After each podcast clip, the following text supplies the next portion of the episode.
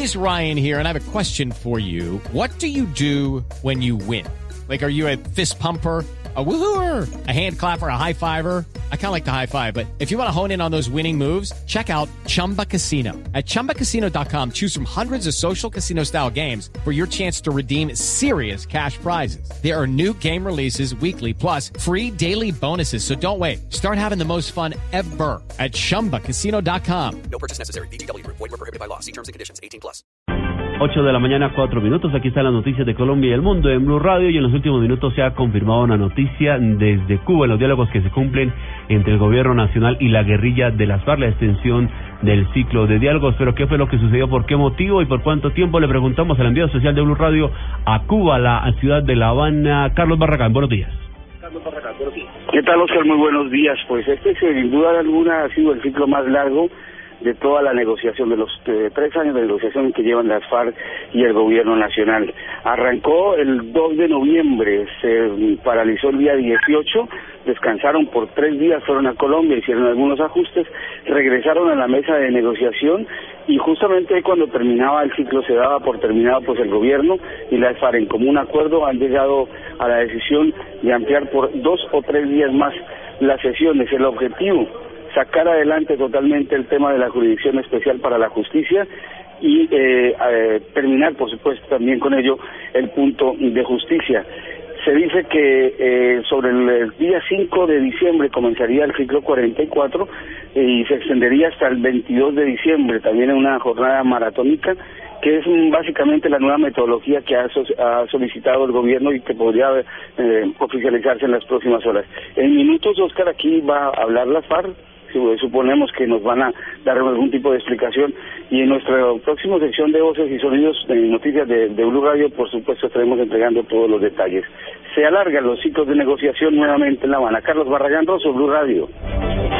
Claro que sí, Carlos, seguiremos pendientes desde La Habana. En otras noticias, el gobierno de Colombia espera pedir más repatriados desde China. Solo se contempla los argumentos humanitarios para la solicitud. La información con Iván Aldana. El Ministerio de Justicia estudia presentar a la República de China 35 solicitudes de repatriación de colombianos presos en las cárceles de ese país.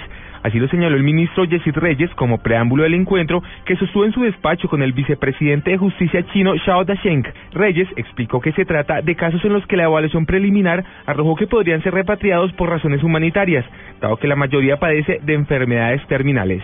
Iván Aldana, Blue Radio. Gobernador de Norte de Santander reitera la petición de exenciones tributarias para inversionistas, pues teme que la situación económica se agudice en el departamento. Los detalles con Juliet. Edgar Díaz Contreras, gobernador de Norte y Santander, reconoce que el gobierno nacional ha contribuido para solventar la situación económica con la aplicación de medidas coyunturales, pero considera que se deben implementar medidas que atraigan a inversionistas en la región, por lo que propone que hayan exenciones tributarias para empresarios. Que nos garanticen y que le den la posibilidad a nuestros inversionistas tener una verdadera garantía en la parte financiera y, en la parte de exención de tributarias, porque las medidas coyunturales bienvenidas, que se prorroguen uno, dos meses, tres meses, pero acá lo que tenemos que buscar es la independencia económica, que podamos crear empresas y que miremos nosotros hacia el interior del país como todos tenemos que mirar. Es de resaltar que tras el cierre de fronteras se ha incrementado la informalidad y el desempleo en el departamento, informó desde Cúcuta Juliet Cano, Blue Radio. En los deportes, el tenista escocés Andy Murray empató la serie de la Copa Davis que se disputa en Bélgica y Gran Bretaña. Hoy se cumplirá la modalidad de doble. La información con Joana Quintero.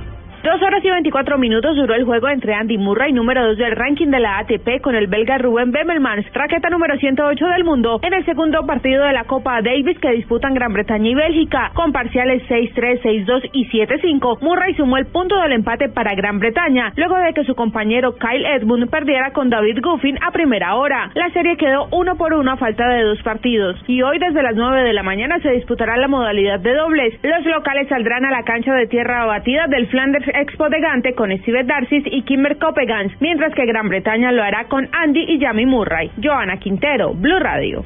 Noticias contra reloj en Blue Radio.